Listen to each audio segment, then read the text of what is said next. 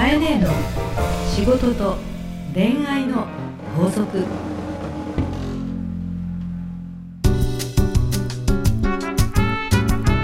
番組ナビゲーターのナグーです。カエネーの仕事と恋愛の法則。第70回ですね。すごい。始まりました。70歳ですか。70歳です。70歳じゃないですよ。いい大人です70回ねあもういい大人です、ね、熟熟大人ですね。もう熟女と、はい。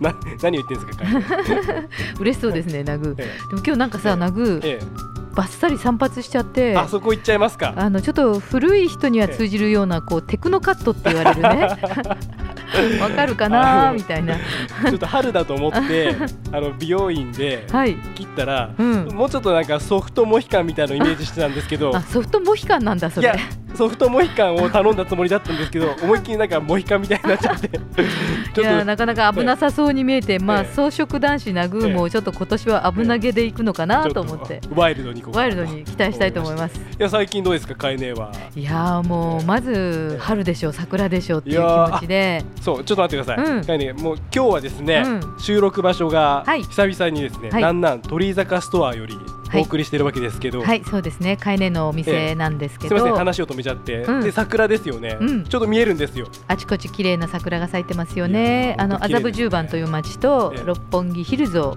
すぐ近くにしてですね、えいい匂いも実はもうあの仕込みが始まっていて 夕方の食事用な時間なんですけどもね。はい。いただきたいですね、はい そうですね。お腹をグーグー鳴らしながら、あのやってまいりまし桜と団子って感じですけど、はい。まあここから、えー頑張って今日も収録いたしましょう、はい、はい。では今日もよろしくお願いいたします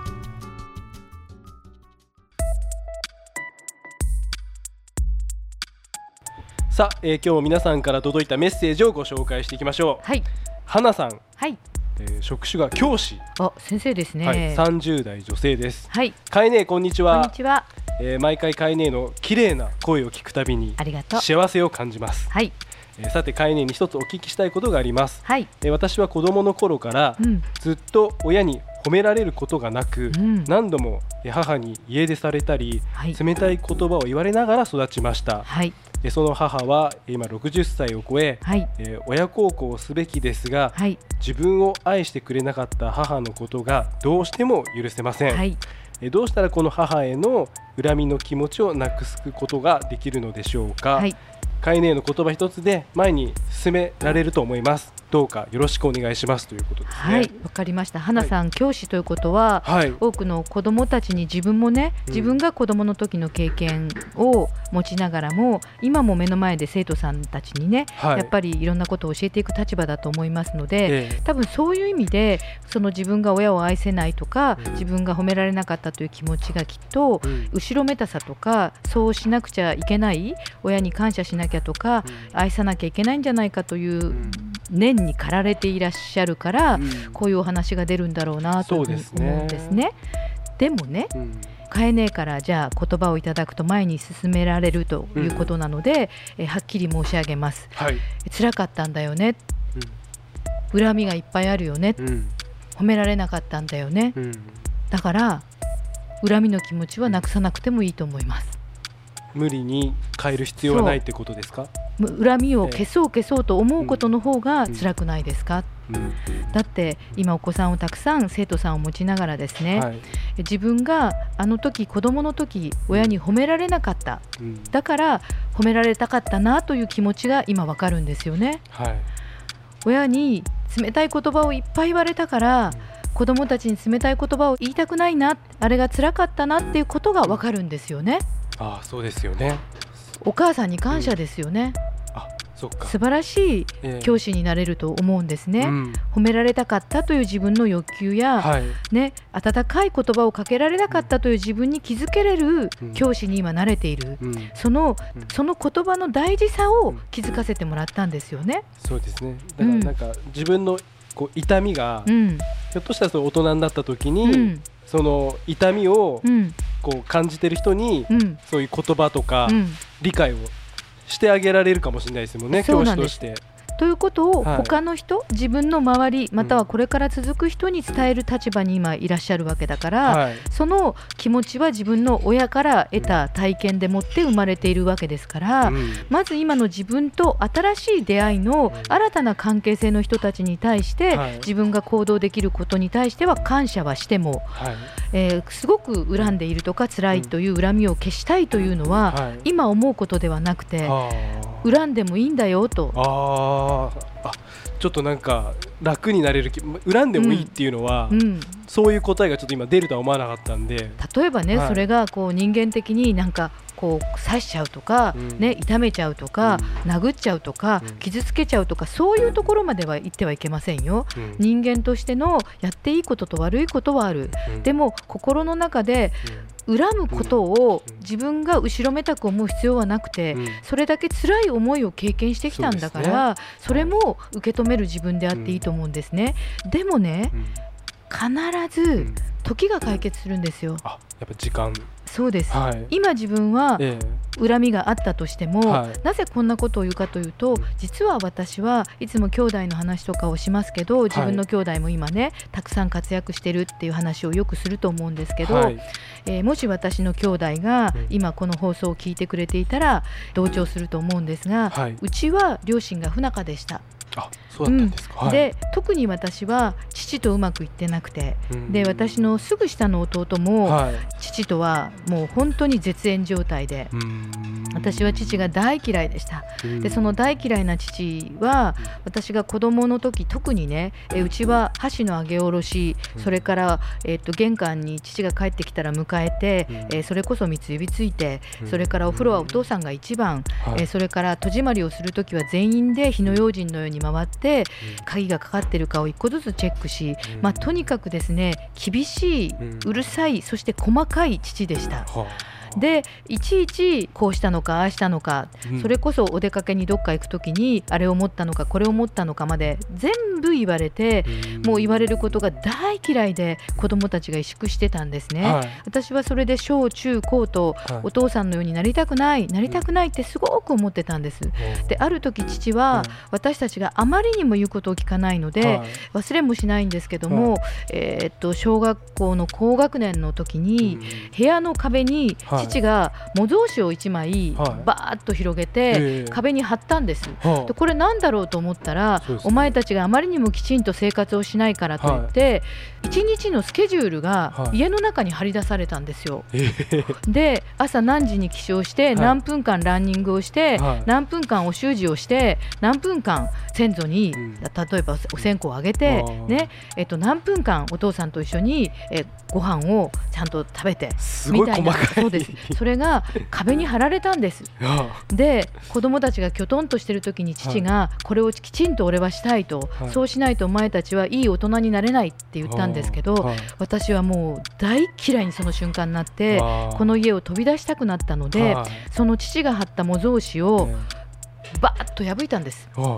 ビリビリに破いて捨てたら、はい。父が劣化のごとく、まあ、本当にあの火のように怒って、いはい。めちゃくちゃ怒られて殴られて、ええ。蹴つられてってあったんですね、はあでも私はそんなもう狭い範疇の気持ち時間をこ細かく区切られて行動をあの狭められることがもう嫌で嫌で辛かったんですね。長くなっちゃったんですけどもその父の記憶はずっとあって、うん。はい。私は20代の時には、うん。実は父とは疎遠になってまして、うん。両親が離婚したので、はい。10年ぐらい会えなかったんですけれども、自分が会社を今してますよね。はい。で会社を始めた時にどうやって社員をまとめたらいいんだろう？どうやってみんながきちっと朝一緒に掃除をしてくれるんだろう？どうやってみんなは意思の疎通をしてくれるんだろう？どうしたらみんなはコミュニケーションがちゃんと取れるんだろうって思って悩んで悩んで悩んだ末に会社のルールブックを作ってスケジュールを作って壁に貼り出した自分がありました。じゃあお父さんそれを見た時にはい。父はこのはい。思いだったんだなと。私はお父さんと同じことを今していると思って結局張り出す自分の手を止めて、はい父は辛かったんだなとみんなとコミュニケーションを取りたかったんだなとでもうまくできなかったんだな、不器用だったんですかね、うん、で自分の行動がいつしか親がしていたことと重なり始める日があるんですね。で私は二十歳の時に大病をしたんですけれども、その時父は病院に来てくれなかった。でも実は医者だった私の父は医者なんですけども、私が東京で倒れた時に病院にも来ない見舞いにも来ないあさらに結婚式にも来ないええ。娘を出産しても来ない私は本当に嫌われてると思っていましたころが、えー父が亡くなるんですけども、お葬式の時に、うんえー私はやっぱり親だからと思って、はい父のところのお葬式に出たら、はいえー周りにいた方々が、ええまあ、父が医者だったので周りのお医者様が来られてですね「あなたが長女の佳恵さんですか?」と。えそうですと言ったら僕は忘れてないよって君のお父さんはすごいね何がすごいんですかって言ったらもう本当に君のことを疎遠になってたけど心配していたので二十歳の時大病なさったでしょうと。はいしましたって。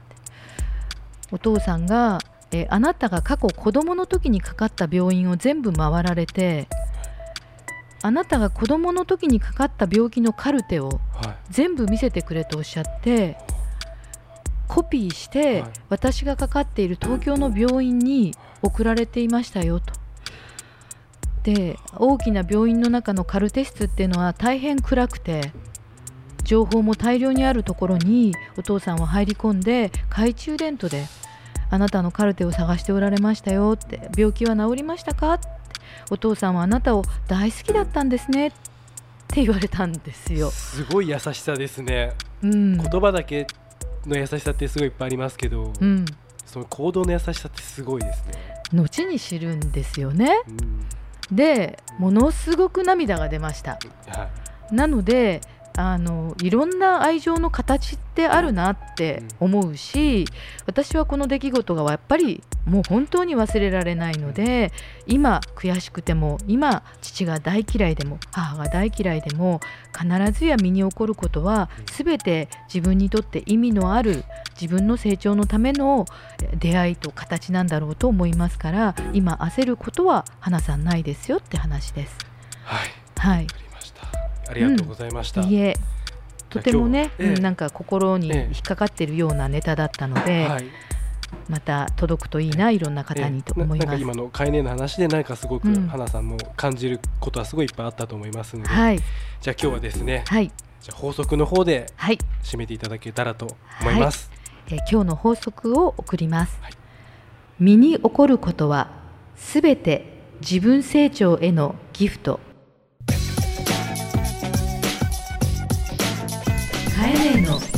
仕事と恋愛の法則。大人のファッションコミュニケーション。講座大人のファッションコミュニケーション講座。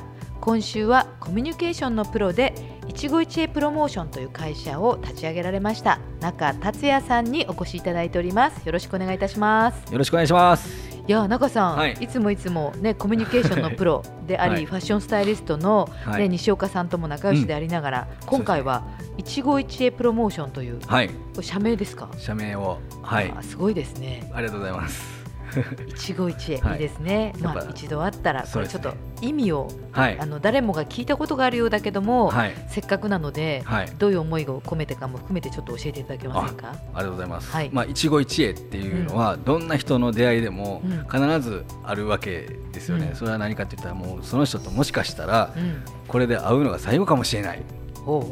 ねね。ねこの気持ちをうん。しっかりと持って人と接すると、うん。逆にそれがつながっていったり、うん。もしつながらなかったとしても、うん。そこで本気でその人とこう向き合えたっていうかそういう縁を大事にできたっていうことがはい。あるといろんなところでまたそういうことが起こるんじゃないかなっていう思いで。そうか、はい。初めて会った人がもしかしてこれは最後かもしれないといううん。気持ちを込めて、はい一つ一つお会いする方を大切にすると、はい。結局その人からつながっていくってことがあるよって意味ですか、そういうこと理です。解していいですか、まあ、ありがとうございます。なるほど。え実はですねあの今日、うん。えー中さんにご相談の方がですね、はい。まあ、ちょろそれにちょっと似てるかなと思ったのでこういううん。一期一会を振ったんですけども、はい。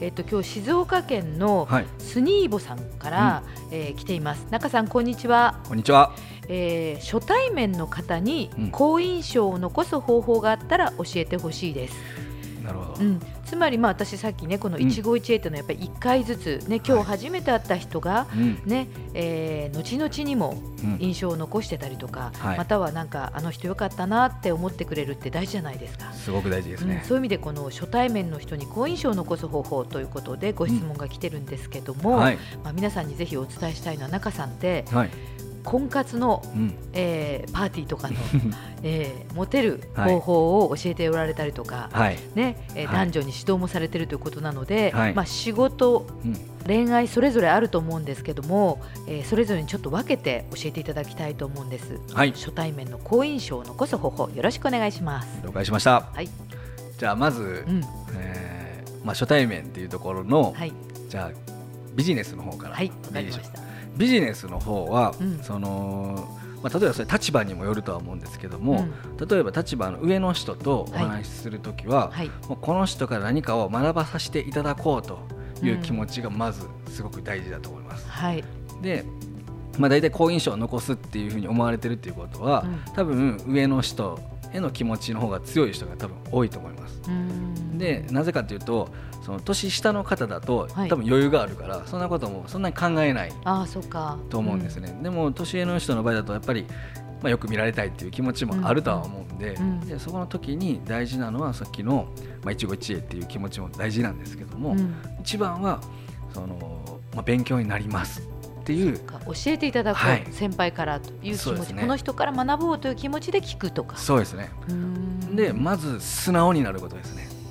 はいもうどんだけ自分の意見があったとしても、うん。まず、うん。あのやりがちなのはあそれってこういうことですよね。こうこうこうでこうですよね。って言って乗ってしまうと、うん。そのせっかく教えてくれてる人のことを、うん。まあ、ちょっと下げてしまうことになる。私やりがちかもしれない。今ドキッとした。でもそれをあはい。なるほど、そういうことですねと、なんでそういう捉え方ができるようになられたんですかとかそういうところに聞いていくことですね。そうかその人の方に持っていくっていうそうかねね。あこういうことですね。私知ってますよみたいにならない。うん。ならないなぜそうなったんですか、はい。その人に関心を持っていく。そういうことです。そしてその捉え方ってどうやったらそんな気持ちになれるんですか？っていうことを言えるとやっぱ相手も気持ちよくなってうん。いやそれはなこういうふうに捉えてこういうふうにするんだよっていうことを言われたらえ。うわすごい勉強になりましたってえ言われたらこうやって印象よくなりますよいいですね。すごく気持ちいいですよね。じゃあそれが勉強になりましたって関係性は、うん。まあビジネスの現場とか先輩はそうですけどはい。恋愛だとどうなるんはいですか、、恋愛の場合ははい。勉強になりましたっていうとちょっとうん。ちょっと硬すぎる、そうですね。はい、でまず恋愛で大事なのははい。わドキドキ、まず、うんその相手が言われたことに対して、うん。まあ、どういうふうに返すかなんですけどまず自分が話そうとしないことですね。恋愛の場合は。要は相手のことを知るっていう気持ちで例えば、えー趣味のことを聞きたいと思った時に、うん。例えば趣味ってどんなことあるんですか？うん。って聞きますよね、はいそしたら自分の知ってることだったとしたら、うん。ああ自分も興味ありますって言って、そこで同調が生まれ、うん。でそれっていつからやられてるんですかっていうふうに聞いていけるわけですよね。つまり質問に行くってことですか、だってそれって同じ趣味ですねって言って、うん。自分の知ってることをひけらかしてガーッといかないと、もうそれもさっきのとよく似てるところですよね。うんうんうん。例えば向こうは、うん。もうもっとすごい、ね、話したいという気持ちがあったかもしれないけど、うん。自分が言おうとしたことをうん。先に言われると、その人ってもう話す気なくすと思うんですよね。たとえどんだけ同じ話でもうん「いや実はね」って言われたことをうん「あそれってこうこうこうですよねこうこうこうで」って言われるとあもうなんか話す気なくすんですよね。うん。そうそうそう。で終わってしまうんでそれとなんかこいつは嫌なやつだなってなるんで でもそこを知ってても、うん。あそうなんですねとかそんな捉え方だとここはちょっと似てると思うんですけども、うん。いやそれってそういうふうに感じるってすごいですよねと、うん。うん、でもその趣味ってなんで好きになったんですかって聞けばいいと思うんですよね。うんそれとこうこうこうって言ってくれる。ああもうすごい本当に僕ね多分例えばカエネやったらカエネとすごい気が合うと思います。ってここで言うわはけですよ。でねなぜかというと、うん。実は自分も全く同じなんですよね。っていうような感じで入っていく。そうか話してもらうだけして、はい。最後に、はい。えー一緒だねみたいな感じに行くわけ、はい。とか似てるねとか。ね。やられるね。だから中さんモテんですよいねやいやとんでもないです。ありがとうございますそんなのわかりました。これ女性でも男性でも一緒ですか？そうですね。お互いに相手に関心を持っていくと。わ、はい。かりました、はでそうん。の合言葉は、うん。ビジネスの場合は勉強になります。勉強になります。はい。で恋愛の場合はすごいあよく似てるとか一緒だってちゃんと相手から聞いたことで言えることですね。そうか、はい。相手が男性の場合でも一緒だでも大丈夫ですか？大丈夫ですねそれは。で女性の場合でも一緒だでそうです。へえ二人が合うねって感じそういうことですね。うん。はい。幸せになれそうな気になってきました。じゃあ、えー、とスニーボさんいかがでしょうか、参考にしてください、えー今日は中達也さんでした。ありがとうございました。ありがとうございました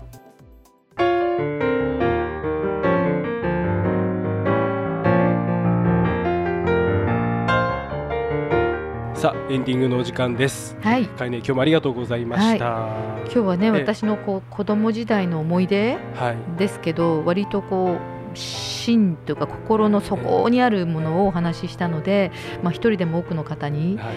なんか同じように、うん。うん家族が愛せないとはかい。いう方は素直に自分は恨んでるとか、はい。辛いと思っててもいいんだよっていうところから必ずあの意味のある自分成長ができるってことを届けたかったんで、結構真面目な話をしちゃいました。いや本当にいい話、はいい、い話って言ったらなんですけど、うん本当に感動しました。いえいえはい、ありがとうございます。はいいつも。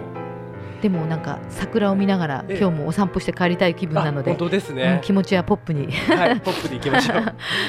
はい、えー皆様からですね、カエネ宛ての悩み相談、また大人のファッションコミュニケーション講座へのお便りもどしどしお待ちしております。